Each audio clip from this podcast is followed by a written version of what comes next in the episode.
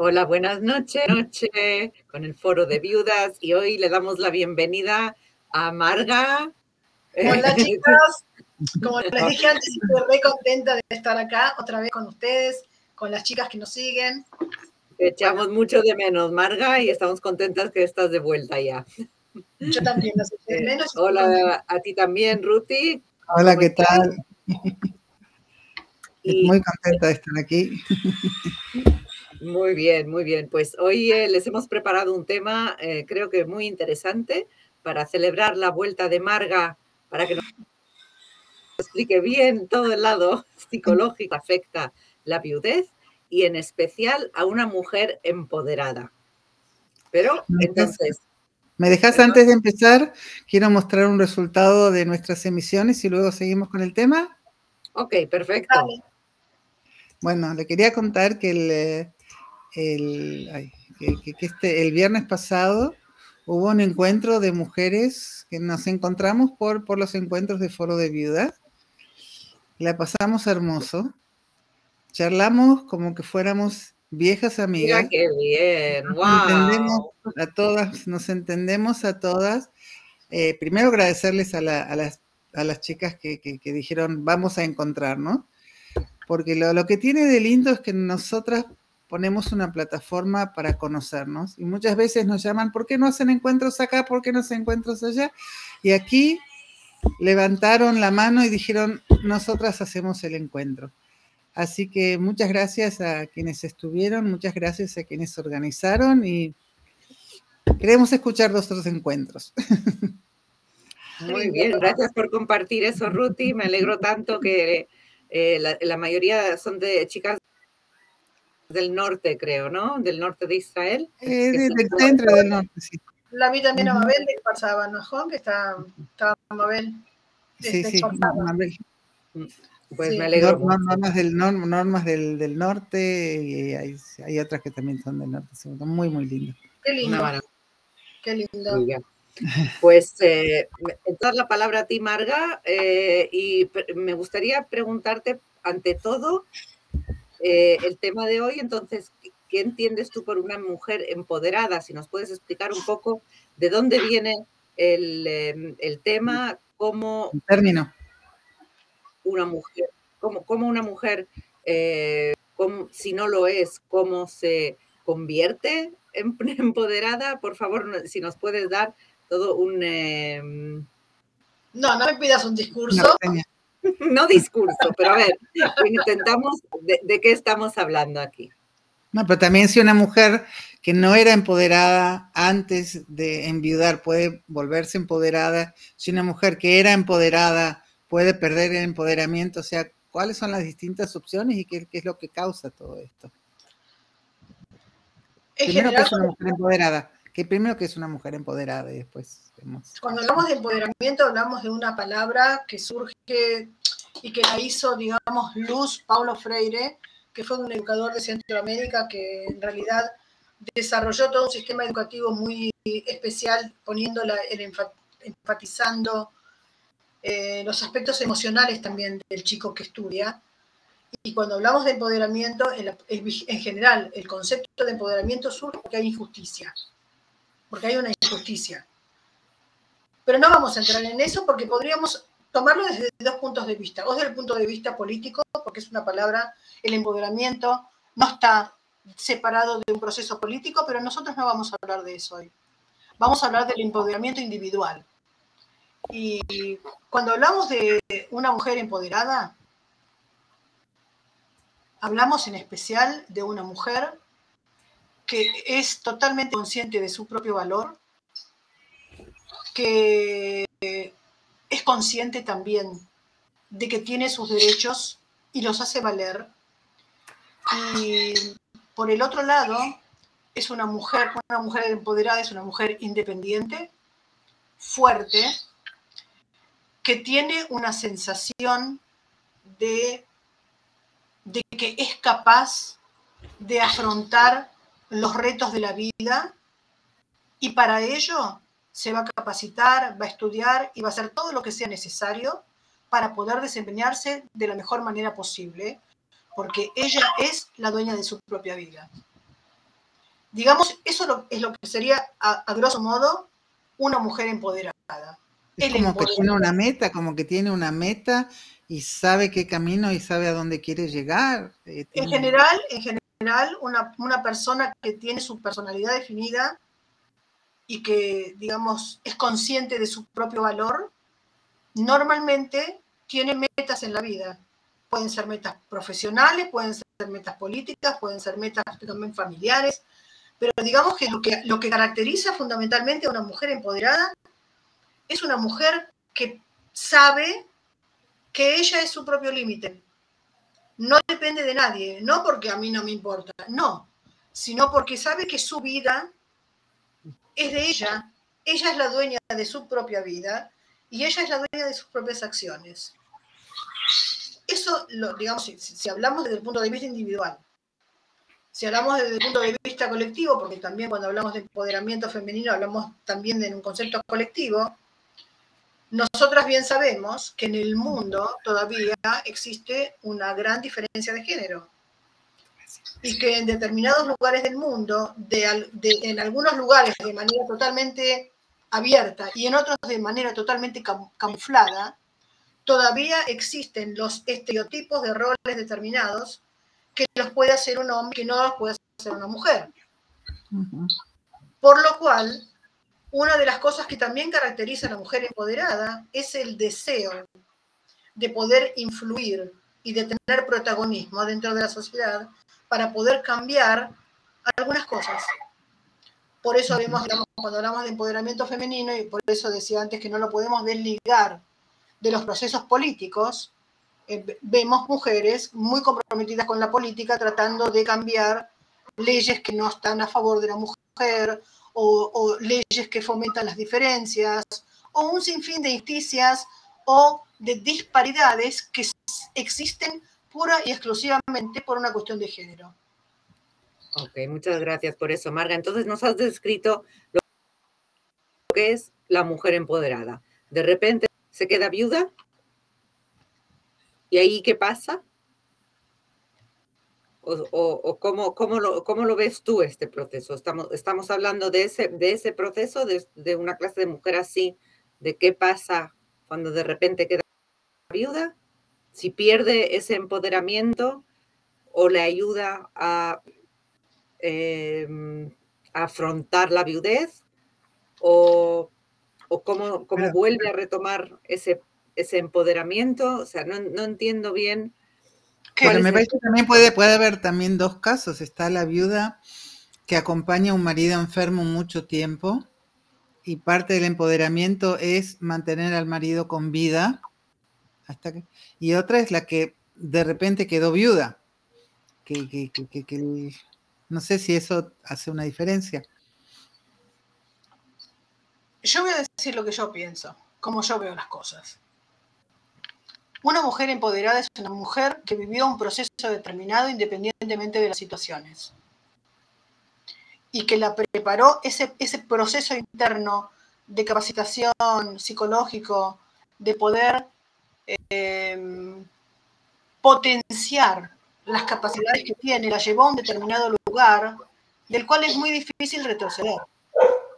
Porque no es, la, mujer empoderada no es empoderada en función de una circunstancia, sino que una mujer empoderada es empoderada en cualquier circunstancia. Y es, es como decir, alguien que llegó a un, a un, proceso determinado de transformación o de desarrollo individual, digamos, si, si, lo, si lo va a tirar por la borda va a desaparecer porque tiene una circunstancia en la vida que le afecta a su situación actual. Por lo tanto, lo que yo digo es que habría que hacer una diferencia en, cuando hablamos de empoderamiento femenino y de una mujer empoderada y cómo el proceso de viudez puede afectar a la vida a una persona que no está empoderada y a una persona empoderada, a una mujer empoderada, a una mujer que sabe que el hecho de que su marido no esté más, con todo el dolor afectivo que eso implica, no implica que ella deja de ser una mujer independiente, con una personalidad definida, con capacidad capacidades que fue adquiriendo a lo largo de la vida. Y todo eso no desaparece. Va a pasar como pasamos todas y todos, el proceso de duelo, en el cual la libido, por la naturaleza de la situación, decae, entonces toda esa fuerza de lucha o de iniciativa, cada una, vos, yo, el Ruth, yo y todas las chicas que nos escuchan, y que esa fuerza de, para poder iniciar cosas o seguir cosas se ve afectada por el duelo. Seguro. Pero yo me pregunto, tú hablas de un proceso que esta mujer llegara a ese empoderamiento. Me interesaría saber cuál es ese proceso. ¿Cómo se convierte una mujer? O sea, ella ya es así, ya, ya ha hecho un proceso de, de, qué? Para, para crecer, para eh, estar más, eh, saber más de, sí misma, conocerse mejor. No entiendo bien si una persona no está empoderada, una mujer que se siente que no está empoderada, puede cambiar, puede hacer ese proceso. y entonces, ¿cuál, ¿cuál es entonces? Me tengo curiosidad. yo creo que el proceso más que nada es, empieza a ser un proceso individual y psicológico. Potenciar, potenciarse psicológicamente, lo que quiere decir conectarse con sus propias capacidades, creerse capaz de poder desempeñar esas capacidades y al mismo tiempo sentir que ella es la dueña de sus capacidades y de cómo las va a poner en funcionamiento. Hay muchas veces, nosotros vivimos en una sociedad en que lamentablemente todavía las diferencias de género son muy grandes. Y si nosotros nos, digamos, no nos alejemos demasiado de nuestro país, hay muchas sociedades en donde aún la mujer no llegó o no ha llegado a poder hacer valer sus derechos independientemente de una cuestión de género. Por lo tanto, una mujer empoderada de alguna manera es una mujer que decide enfrentarse y afrontar la situación en la que vive y también modificarla. Una mujer que le dicen, voy a dar un ejemplo y no tengo absolutamente nada que con, los religiosos, ni simplemente es lo que me viene a la cabeza. Una mujer que tiene que subir a un colectivo y sentarse atrás, o adelante, no importa, atrás, porque es una mujer, y lo acepta abiertamente sin ningún tipo de discusión, porque así es y no tiene orerín, ¿cómo se ningún tipo de de deseo no, de no, se lo discute, no, no, piensa que puede ser distinto. No piensa que está mal. Yo la respeto enormemente, pero no podremos decir que es una mujer empoderada. Puede ser que sea independiente en su casa y que maneje su casa, sea empoderada dentro de su casa. Pero los, a los, en lo que estamos hablando nosotros, de una mujer que de alguna manera lucha por una igualdad de género, no la podría definir a esa señora como una señora que lucha por la igualdad de género, porque nació en un seno social en donde la igualdad de género no existe. Entonces sí, es un proceso que alguien decide hacer en determinado momento porque ve que algo no está bien. Entonces, y, al enviudar una mujer puede pasarle que se da cuenta que algo no está bien, que la dejan de lado porque es viuda y ahí es que decide hacer ese proceso. O sea, ¿por qué hablamos hoy de, la viudez con una mujer empoderada? ¿Por el cambio, por el shock que... porque en realidad el empoderamiento, si nosotros lo remitimos a nosotras, a nosotras, ya dejando de lado la política y dejando de lado, que es difícil cuando hablamos de empoderamiento, no hablar del, del entorno sociopolítico, pero no importa, no vamos a hablar. Una mujer empoderada es una mujer que siente, se siente capaz de hacerle frente a los retos de la vida, porque confía en sus propias capacidades y si no las tiene, decide también ir a capacitarse o ir a, o, perdón chicas, o ir a estudiar. Es del exterior. Viene de Argentina, todavía las relaciones están muy fresquitas. Eh, Y sí, es una persona que puede decidir, empoderarse. Una, diga, vamos a tomar un ejemplo nuestro. Una mujer que vivió en pareja durante, qué sé yo, 30, 40 años. En esa pareja estaban los roles divididos de manera tal de que ella se ocupaba de la casa, de los hijos, de, todo lo, digamos, lo, que hace una... y trabajaba también, ¿no? Y el marido llevaba toda la, toda la parte económica, que suele pasar muchas veces. Él llevaba la parte económica. De repente el marido no está. ¿Qué pasa con esa señora? Tiene varias Decide opciones. ir a aprender contabilidad. Sí, pero podría ser, por ejemplo, que no se sienta capaz de hacerle frente a ese desafío. Y a lo mejor le va a pedir a los hijos que le ayuden. Otro, otro, otra, otra película es la que dice Joel. No sé si necesariamente estudiar, pero por lo menos entender.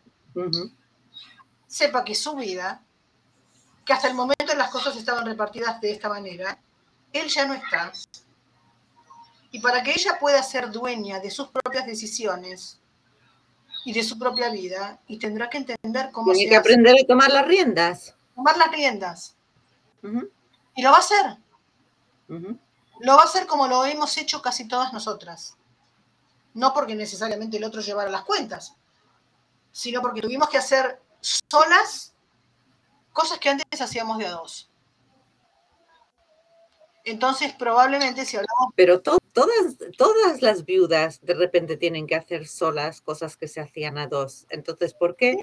Porque algunas empoderadas y otras no. Porque el, empoderamiento va más allá de hacer algo que uno tiene que hacer.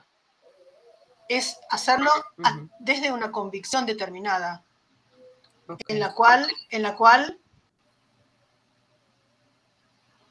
el moto es que no importa si te vas a equivocar. Es tu vida y es tu equivocación. Y si te equivocaste una vez, vas a ir a aprender para no equivocarte otra. Porque no dependes de nadie, sino de vos misma. Y vos sos tu propio límite. Entonces, si no, eh, nosotros acá en Israel decimos Imeina Nili Mili, y si no yo, ¿quién? Y bueno, eso es.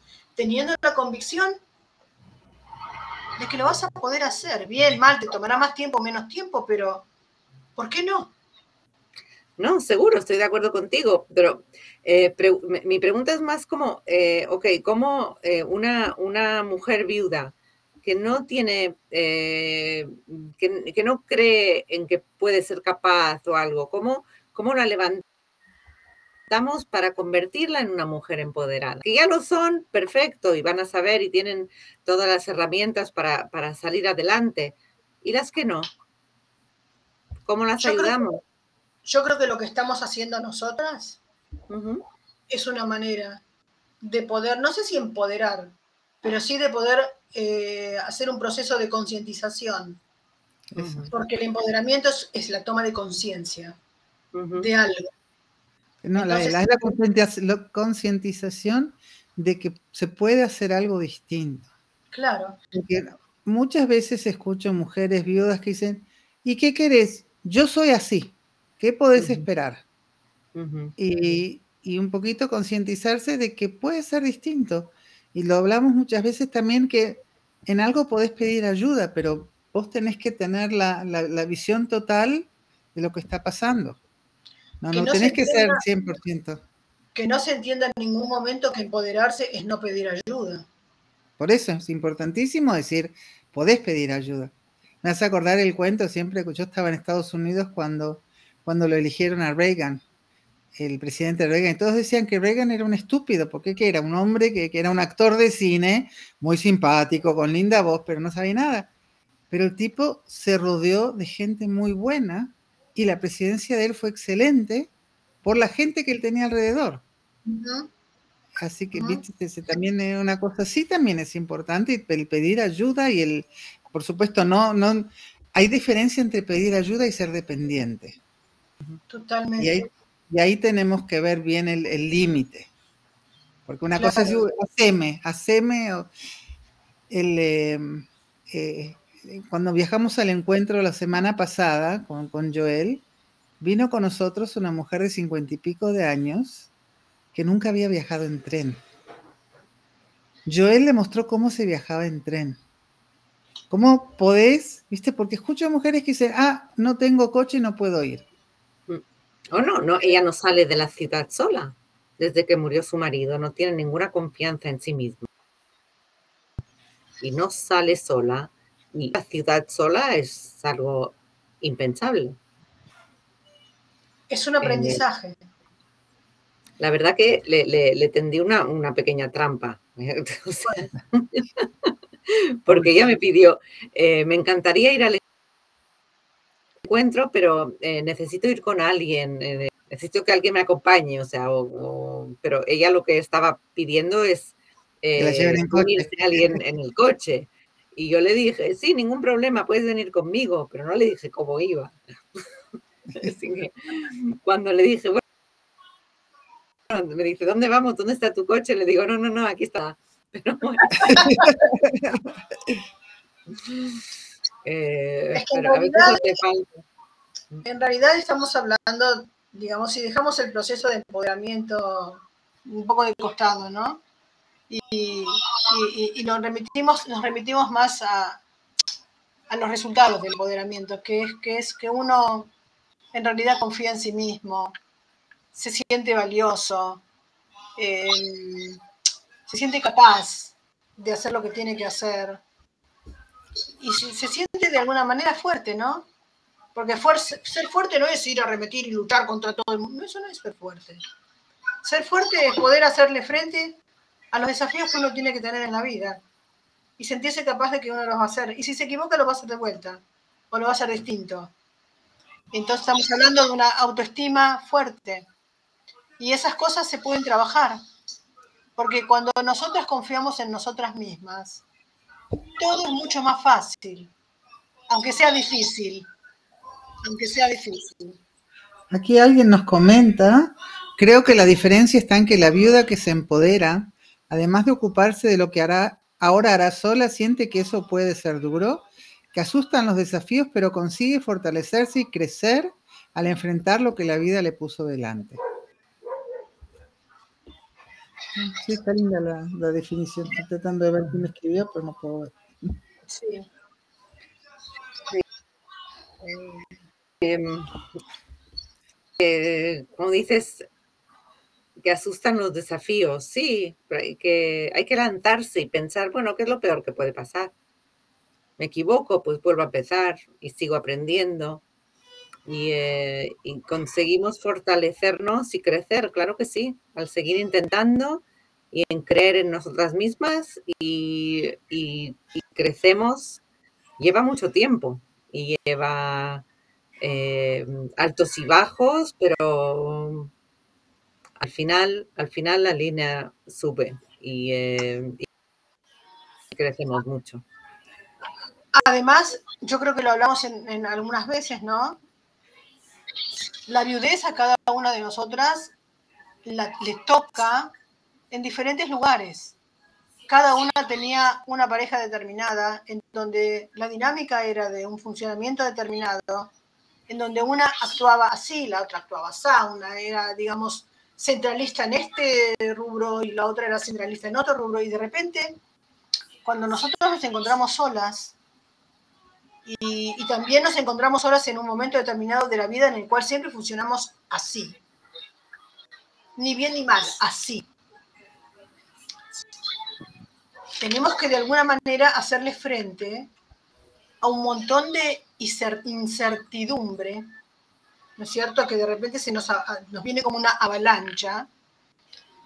Y creo que es como vos decís, es un aprendizaje a veces lento, en donde también lo que puede pasar, que lo hablamos también en algunos momentos, es que una se descubra a sí misma mucho más independiente de lo que pensaba que era. O mucho más capaz de lo que pensaba que era. Y, y, y, algo que parecía que no, no, no, no, no es para mí. Y de repente es para mí, no solamente que es para mí, sino que me calza y me gusta. Entonces, yo pienso que más allá de los los desarrollos personales de cada uno de nosotros en el lugar donde esté, la viudez también es un factor que si nosotros podemos neutralizar todo el tema del dolor, que no es de eso de lo que estoy hablando, sino de la manera en que cada una afronta la viudez, podemos también sorprendernos para bien. Sí, yo creo, si estás de acuerdo conmigo, yo, yo no entiendo mucho, eh, pero me, mí me parece como que el cerebro, que, le podemos, que lo podemos eh, moldear como nos, como nos parece a nosotros. Y que si nos continuamos a decir, voy a estar bien y voy a crecer y voy a hacer esto sola y tengo, quiero hacer planes y quiero conocer y quiero aprender, poco a poco el cerebro creyendo todo eso. Y al final te conviertes en esa persona fuerte que quiere hacer y quiere seguir adelante. Pero si le, si, si le continúas diciendo al cerebro, uff, cada vez que pasa el tiempo es más difícil y no puedo más, y esto es, y, no hay derecho, y por qué me ha tocado esto a mí. El, mm, el, cerebro no te va a dejar sitio para, para, ninguna clase de positividad ni de mirada adelante. ¿Es, ¿Hay algo así? O, eh, ¿Qué te parece a ti, Marga?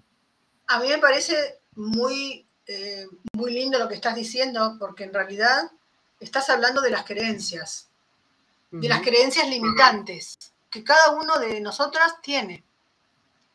¿Y cómo se produce una creencia limitante? Vamos a, digamos, como para entender de dónde viene esa señora que dice, uy, cuando pasa el tiempo, y digamos como esa creencia de que es imposible, nunca voy a salir. Y que... Esas creencias limitantes vienen con nosotros desde años. Uh -huh. Normalmente se forman en determinados momentos de la vida, sobre todo en la, en la, en la infancia, pero no necesariamente. Uh -huh. A lo largo de la vida se nos van formando determinadas creencias, ¿no? Y esas creencias están tan imbuidas dentro nuestro que forman parte de nosotros. Ahora, ¿y cómo hacemos para cambiar una creencia que forma parte de mí, que es como mi identidad? Porque forma parte de, mi identidad. Digamos como que para simplificarlo, porque no es tan sencillo, pero sí aporta, como nosotros tantas veces por día, digamos que tenemos un problema de baja autoestima, tantas veces en la vida y tantas veces en los años y en el día, nosotros pensamos, qué gorda que estoy, estoy tan fea. Digamos como que es dun, dun, dun, dun, que el, el, el cerebro lo incorporó como una parte. Digamos que es, esa creencia forma parte de mi cerebro. Ahora, uh -huh. ¿qué hago yo para cambiarla? tengo que apelar a algo parecido. Soy, soy, soy guapa como estoy y soy y mi, y no, sí, sí, ojalá fuera tan sencillo, estaríamos todos felices. Pero lo que quiero resaltar de eso es, el, es un factor que es el factor de la repetición, como vos dijiste. Uh -huh. Años me vine diciendo que soy gorda y fea y que, que, que, que no me veo bien y que qué sé yo. Necesito, no sé si la misma cantidad de años, pero necesito que el cerebro empiece a procesar esa nueva creencia. Y para eso necesito muchos estímulos y muchas veces, uh -huh. como para que el cerebro también vaya pudiendo incorporar esta nueva creencia que va a modificar la anterior o la va a ampliar.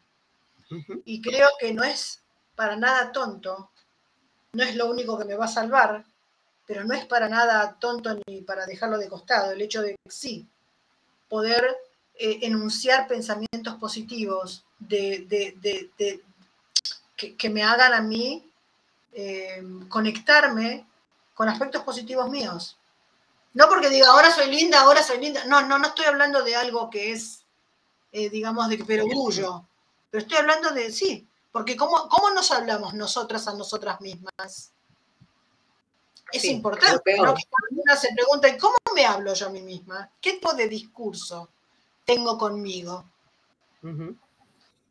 Y bueno, claro. a, a mí me gustan las notas estas amarillas que tienen un lado que se con, con pegamento. Sí.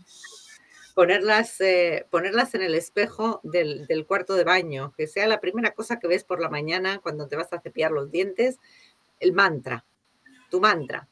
Me encantaría hacer un ejercicio con la gente que nos escucha aquí y, y que, ok, ¿cuál va a ser nuestra mantra de ahora en adelante? Lo primero que vamos a repetir en voz alta cuando nos levantamos por la mañana y a lo largo de todo el día.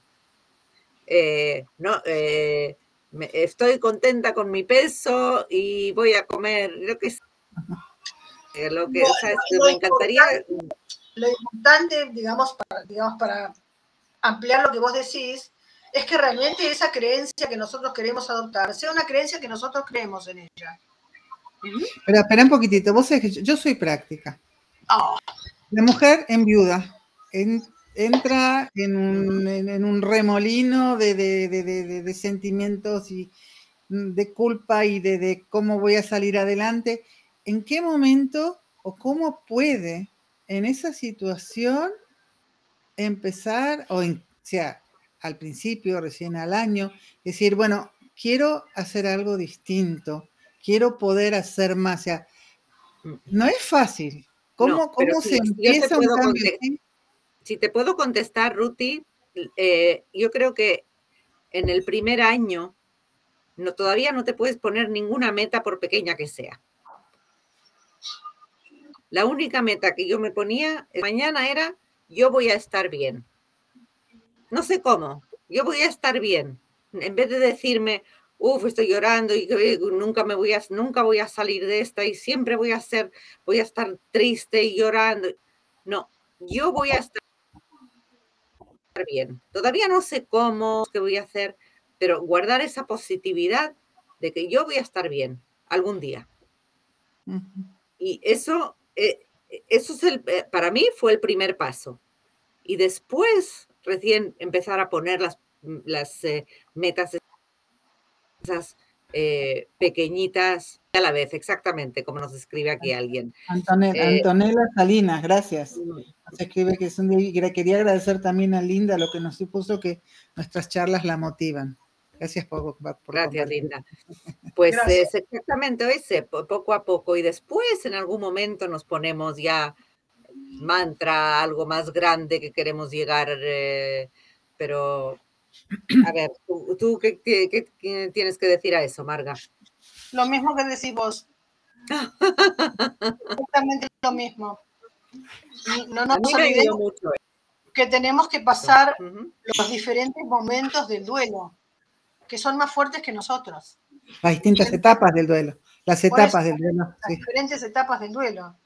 Porque cuando yo estoy enojada, o cuando estoy en shock, o cuando estoy, qué sé yo, triste, no, no puedo todavía conectarme a, a esa libido mío. Mi libido es la, digamos, como el instinto de vida. Todavía no puedo. No puedo porque estoy ocupada procesando mi duelo. Pero después de un tiempo, digamos, eh, no sé cómo, cómo fueron ustedes, ¿no? Pero yo a las dos semanas, mis hijos se fueron, yo me quedé sola. Y tuve que arreglármelas, tenía que ir al supermercado, y tenía que cocinar y tenía que trabajar. Digamos como que más allá de- de- del proceso interno, ¿no es cierto? Que, que uno vivía, había determinadas cosas que había que hacer, que no había nadie que las hiciera por mí. Entonces, aunque siempre le demos mucho respeto y lugar al proceso del duelo y a lo que nos pasa a nivel afectivo, de alguna manera todas empezamos a hacer algo, a, digamos, hacer algo en el sentido de, bueno, de sobrevivir, ¿no? De ir al súper, de hacer las compras, de lavar la ropa, de, no sé, de hacer esas cosas mínimas, ¿no? Yo lo que descubrí es que tengo que tener algo que me, que me llena. Ahora estoy con, eh, no sé si escuchaste, del- en abril quiero hacer el camino de Santiago, caminando a Santiago de Compostela.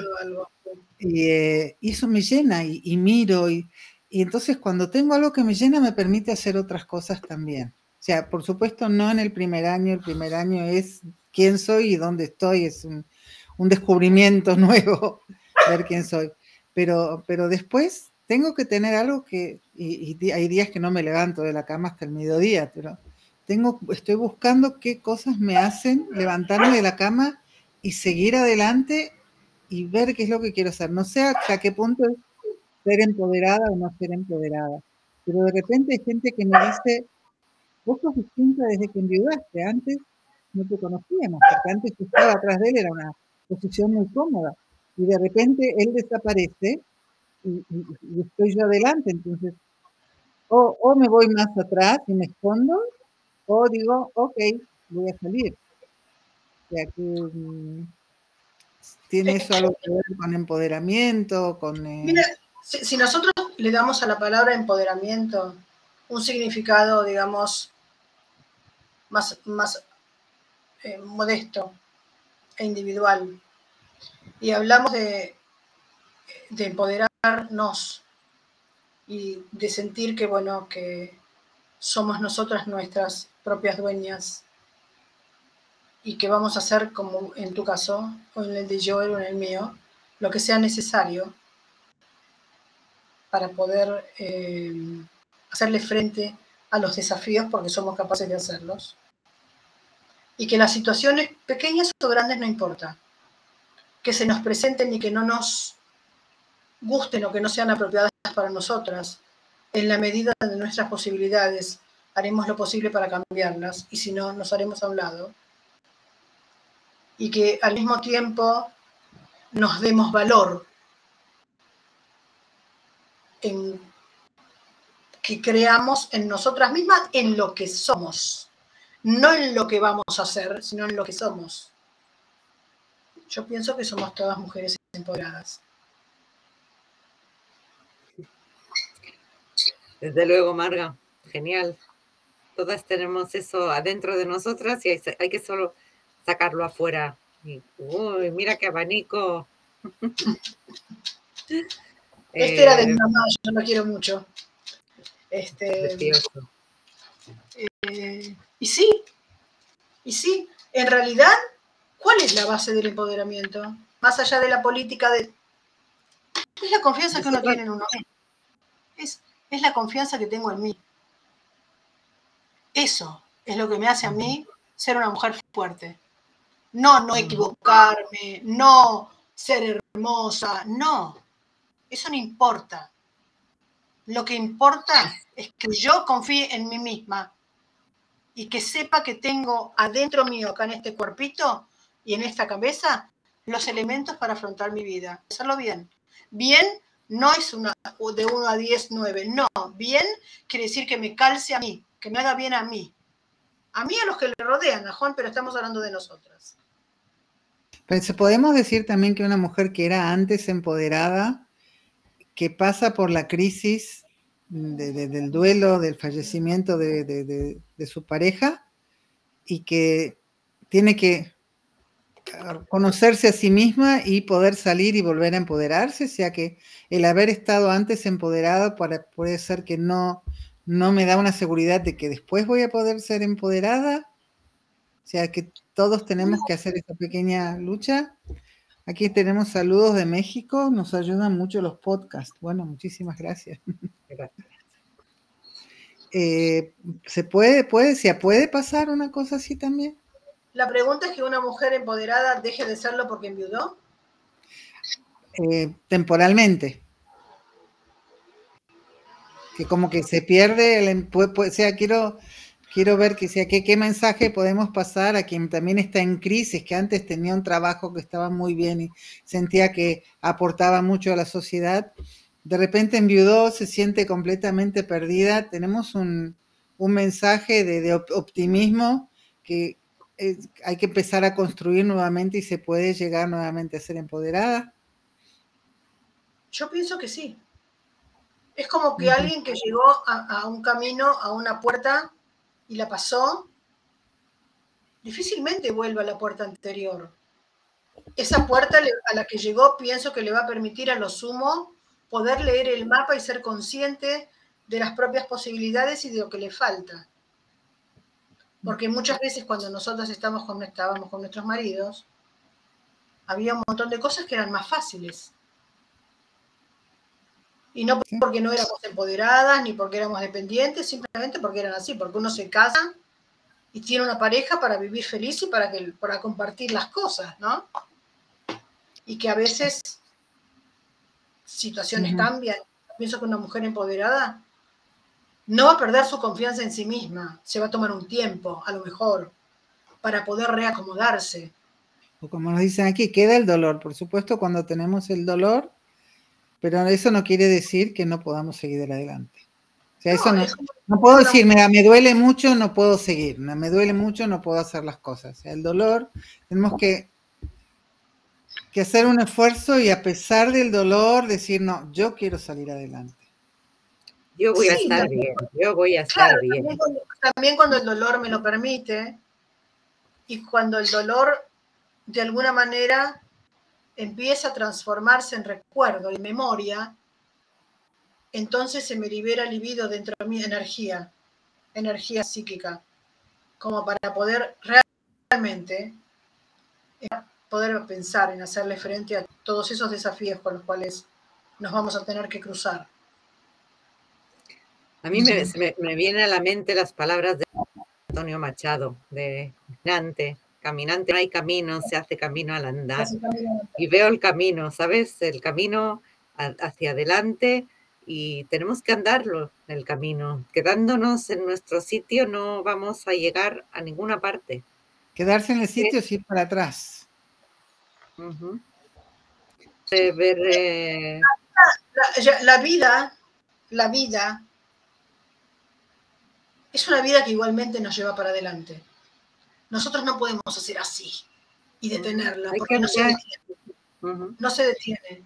Entonces, como la vida no se detiene y los cambios se producen, si queremos o si no queremos, es más fuerte que nosotros. Entonces, partiendo de esa base, que es una fase que no, no la inventé yo, es así. Es así. Entonces, mejor hagámonos nosotras cargo de los cambios y de la vida, porque si no, ella se va a hacer cargo de nosotros.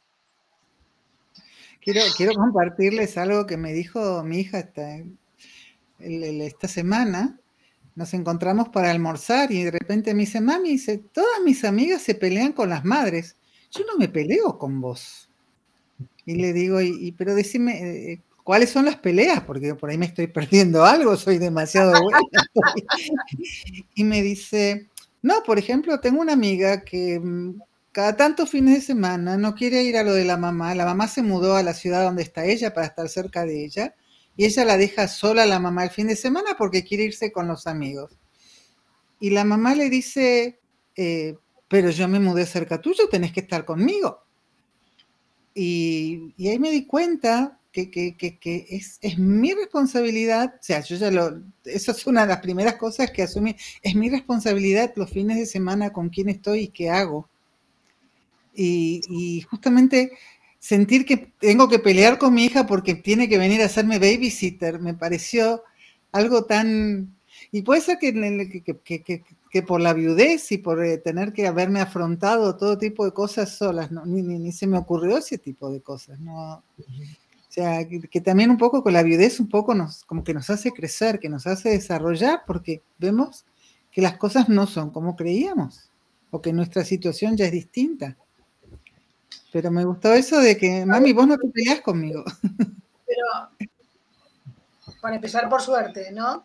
pero, pero, a veces eh, la viudez y la soledad y el hecho de no tener con quién eh, compartir un fin de semana o algo, eh, los pone a veces a los padres y también a los hijos en situaciones muy incómodas que pienso que es un tema interesante. ¿No es cierto? ¿Cómo es nuestra actitud con nuestros hijos? Eh, desde, no desde un punto de vista crítico, sino que como para pensar en cómo formar relaciones sanas, porque después de la viudez hay muchas cosas que cambian. Claro, porque yo antes no había problema el fin de semana porque tenía, lo tenía Roberto, estábamos juntos.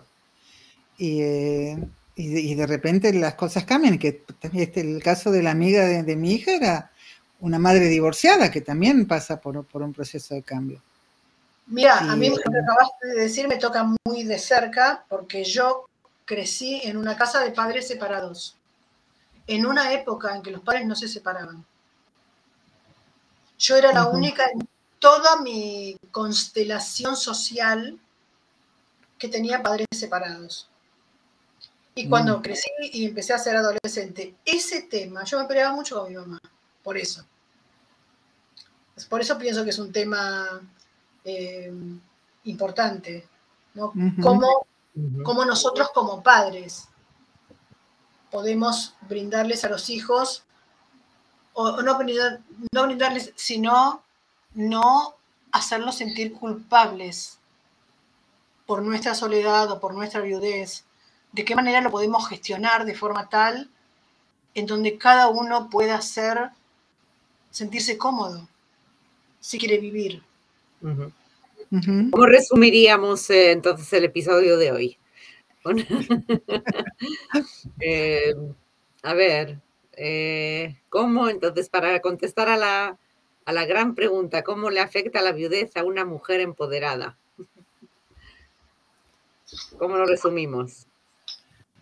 Yo pienso que la viudez no le afecta a su empoderamiento, le afecta a su, le afecta a la manera en que va a tener que readaptarse en su nueva situación de viuda, pero seguramente lo hará desde un lugar de confianza en sí misma y de sentirse capaz de poder hacer frente a esa nueva y triste situación.